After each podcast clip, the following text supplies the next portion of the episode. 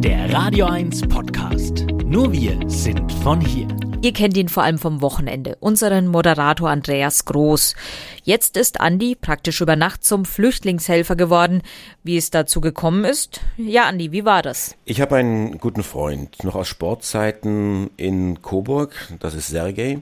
Sergej kommt aus der Ukraine und wir haben auch über die letzten 20, 30 Jahre guten Kontakt gehalten. Und als sich die Situation in der Ukraine so verschärft hat, habe ich ihm signalisiert, Sergej, wenn du Hilfe brauchst, wenn deine Leute Hilfe brauchen, wenn die Familie kommt, ruf mich an, ich versuche sie unterzubringen.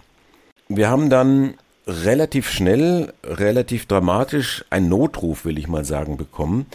Es war in der Nacht zum Mittwoch um 22 Uhr hat er sich gemeldet und hat gesagt, Andi, ich habe jetzt drei Leute, die in Bamberg aufgeschlagen sind. Es ist eine Mutter mit zwei Kindern, mit äh, großen Kindern. Kannst du die unterbringen? Wir haben dann ja in der Nacht- und Nebelaktion gemeinsam mit Freunden eine Einliegerwohnung schnell hergerichtet mit Matratzen, mit äh, Stühle, Tische, also das Allernötigste, was du brauchst, dass Menschen, die wir ja nicht kannten und wo wir auch nicht genau wussten, was die jetzt eigentlich brauchen, dass wir sie erstmal unterbringen. Wir haben dann sie am nächsten Tag empfangen. Sie hatten die eine Nacht noch in Bamberg im Hotel übernachten können und äh, haben ihnen gesagt, ihr könnt jetzt hier bleiben. Ihr seid jetzt hier willkommen, ihr seid hier in Sicherheit. Es sind eine Mutter, die so um die 50 Jahre ist, mit zwei großen Kindern, 16 und 26. Die Tochter 26 Jahre. Man muss es einfach so sagen, hat sie versucht, vor den Zugriffen der russischen Soldaten zu retten. Und letztendlich auch den Sohn mit 16 Jahren, dass der nicht in absehbarer Zeit an die Front muss. Es sind Menschen, die mitten im Leben stehen und die aus diesem Leben herausgerissen worden sind. Der Junge geht zur Schule, die Tochter hat ein Business aufgezogen, die Mutter äh, hat ein relativ schönes Haus und sie sind am Morgen des 24. Februar geweckt worden von Bomben, von Tieffliegern, von Sirenen und das Leben war von einem auf dem anderen Moment vorbei, so wie sie es kannten. Und die Russen rückten immer näher und die Einschläge kamen immer näher und dann haben sie ihre Sachen gepackt in drei kleine Koffer, ihr Leben in drei kleine Koffer und sind aus der Ukraine geflüchtet, ohne Ziel. Das muss man sich vorstellen. Sie hatten kein Ziel, sie wussten nicht wohin. Und es war eine Odyssee durch sechs verschiedene Länder. Letztendlich in, in Wien irgendwo gestrandet, weil da jemand sagte, ich kann euch aufnehmen. Dann waren sie dort, dann haben sie den nicht mehr erreicht. Dann weiter über irgendwelche Facebook-Kontakte. Ich kenne jemanden in Bamberg und dann sind sie dort aufgeschlagen. Ja, und so kamen sie dann äh, zu uns dann nach Hause und jetzt sind sie hier und leben sich ein, sind sicher und akzeptieren so ganz langsam, dass das Leben, wie sie es kannten, dass das momentan vorbei ist. Sie wollen wieder zurück, gar keine Frage, aber ob es ein Zurück gibt, das kann keiner momentan sagen. Okay, dann ist die Familie also angekommen, wohnt jetzt gleich nebenan und die Nachbarschaft kümmert sich um sie. Aber wie funktioniert es so im Alltag? Sprechen die Leute Englisch? Habt ihr einen Übersetzer? Das Thema Kommunikation ist auf der einen Seite wahnsinnig kompliziert, weil es fremde Sprachen sind. Sie sprechen Russisch, sie sprechen Ukrainisch. Äh, das kann keiner von uns. Aber man ist ja irgendwo erfinderisch. Es gibt, und jetzt bitte nicht lachen, es gibt den Google Translator. Und er macht das wunderbar. Das heißt, du musst dir das so vorstellen, wir sitzen abends zusammen bei einem Glas Wein beim Abendessen, es liegen die Handys auf dem Tisch, jeder spricht in seiner Sprache in dieses Handy rein, drückt auf den Knopf und es kommt in der jeweiligen anderen Landessprache, kommt es raus. Manchmal ist es total lustig, weil die Übersetzungen total verquer sind, aber in der Regel funktioniert das erstaunlich gut. Der junge Mann spricht leidlich Englisch und muss jetzt auch quasi in die Vaterrolle irgendwo reinschlüpfen und übersetzt sehr viel und ist wie ein Beschützer für seine, für seine Damen. Aber das ist auch so ein Stück weit die Botschaft, die ich unseren Hörern geben möchte. Kommunikation ist im Grunde genommen das Ein und Alles, das A und O.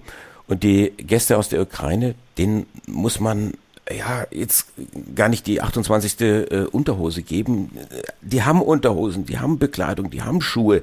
Nicht viel, aber sie haben zunächst einmal. Und was sie brauchen, ist wirklich die Kommunikation. Also öffnet eure WLANs, sag ich mal. Äh, die haben Handys dabei und dann können sie kommunizieren mit uns und, was auch sehr wichtig ist, die Kommunikation mit zu Hause was sie hinterlassen haben. Die wollen wissen, was geht dort ab, wollen sich auch melden und sagen, wir sind jetzt hier in Sicherheit. Also das ist ein wahnsinnig großes Problem, es ist ein Bedürfnis, es ist aber auch ein Thema, was gut zu lösen ist. Also die Verständigung ist nicht immer ganz einfach und ich kann mir auch vorstellen, dass das ganze Thema auch für die Helfer ziemlich emotional sein muss. Vollkommen richtig. Es ist eine, eine Riesenbelastung psychischer Natur. Es ist natürlich nichts. Es ist ein Spaziergang im Vergleich zu dem, was diese Menschen durchgemacht haben. Aber wenn du allein vom Fernseher sitzt und abends diese Berichte dann hörst, was da in Kiew, in Mariupol, in Saporischia, wo unsere Gäste herkommen, was dort abgeht, dann denkst du, Wahnsinn und kämpfst äh, mehr oder weniger mit den Tränen und weißt ganz genau, im nächsten Augenblick könnte es an der Tür klingeln und dann, dann stehen die da. Wir sind jetzt schon einen Schritt weiter, wir sind da aktiv drauf äh, zugegangen und tauschen uns dann äh, dort aus, aber es gibt mehr als einmal in diesen Gesprächen diesen Moment, wo du einen Kloß im Hals hast und äh, wo die Stimme wegrutscht und du denkst, boah, jetzt ähm, am liebsten würde ich jetzt in Tränen ausbrechen. Es geht jedem so, es ist äh, ganz natürlich auch diese emotionale Betroffenheit. Ich lasse sie auch ein Stück weit zu und das ist auch das Thema, wo ich meine Energie rausziehe, dort die Verantwortung zu übernehmen und zu sagen, ich tue im Rahmen meiner Möglichkeiten, was ich kann, um diesen Menschen auch wenn es jetzt nur vorübergehend ist, vielleicht ein Zuhause zu geben und Sicherheit zu geben.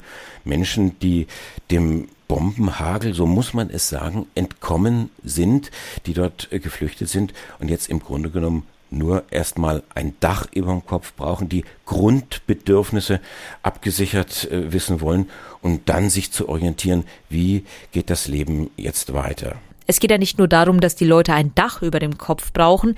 Helft ihr ihnen auch bei Behördengängen oder ähnlichem? Das ist im Grunde genommen auch so die vornehmliche Aufgabe von uns, die sich hier als Gastgeber zur Verfügung stellen, diesen Übersetzer zu machen in Richtung Behörden. Wir waren bei uns auf der Gemeinde, haben die Anmeldung durchgeführt. Das ist ja ein Prozess, der noch nicht so richtig standardisiert ist. Es ändert sich auch sehr viel. Auch wir als, als Deutsche müssen da viel lernen, wie das Ganze funktioniert. Wie soll jemand Fremdes das dann gleich kapieren? Was aber auch sehr schön zu sehen ist, die Hilfsbereitschaft im Freundeskreis, im Bekanntenkreis, sie ist äh, riesig. Wir hatten sofort eine Dolmetscherin an der Hand, die also auch sehr persönlich uns dann begleitet hat und die Gäste aus der Ukraine begleitet hat auf die Gemeinde. Ja, und äh, so lernen wir ständig dazu, unser, unser Lohn ist die Dankbarkeit dieser Menschen, die sagen, ihr habt so viel für uns getan, jetzt lasst mal und so. Aber wir wissen ganz genau, wir können noch viel mehr tun. Wir wollen es da nicht aufdrängen. Ja. Wir müssen auch diese Menschen jetzt ähm, mal zur Ruhe kommen lassen, aber auch so vorsichtig darauf hindrängen, ihr müsst euch eine neue Perspektive suchen, ihr müsst einen Plan irgendwo entwickeln. Wir helfen euch, wir sind dabei, aber die Entscheidung, die müsst ihr dann treffen. Und was für mich auch ganz toll zu sehen ist, diese Hilfsbereitschaft in jeder Form. Also unsere kleine Tochter hat gesagt, ich verkaufe jetzt mein Puppenhaus, damit ich hier äh, Geld spenden kann. Und das ist im, im ganz Kleinen bis ins ganz Große. Und öffnet eure Herzen, öffnet eure Wohnungen, gebt euch einen Stoß. Die Menschen, die jetzt kommen, das ist erst der Anfang und da wartet eine ganz große Aufgabe auf uns alle. Ja, vielen Dank, Andi, dass du deine Erfahrungen mit uns geteilt hast. Alles Gute für deine Gäste aus der Ukraine und einen Hinweis noch für alle, die selbst helfen wollen. Vielleicht habt ihr ja auch Wohnraum, den ihr gerade nicht braucht, den ihr für eine bestimmte Zeit zur Verfügung stellen könntet. Meldet euch doch einfach bei eurer Stadt, bei eurer Gemeinde, beim Landkreis. Da wird alles koordiniert rund um die Flüchtlingshilfe und dort bekommt ihr auch alle nötigen Infos. Euer Sender für die Region zum Mitnehmen der Radio 1 Podcasts. Wir freuen uns über eure Abos bei Spotify, Apple Podcasts, Google Podcasts, Amazon Music und bei dieser und natürlich auch über alle Kommentare und Bewertungen. Mehr zu Radio 1 findet ihr auf www.radio1.com.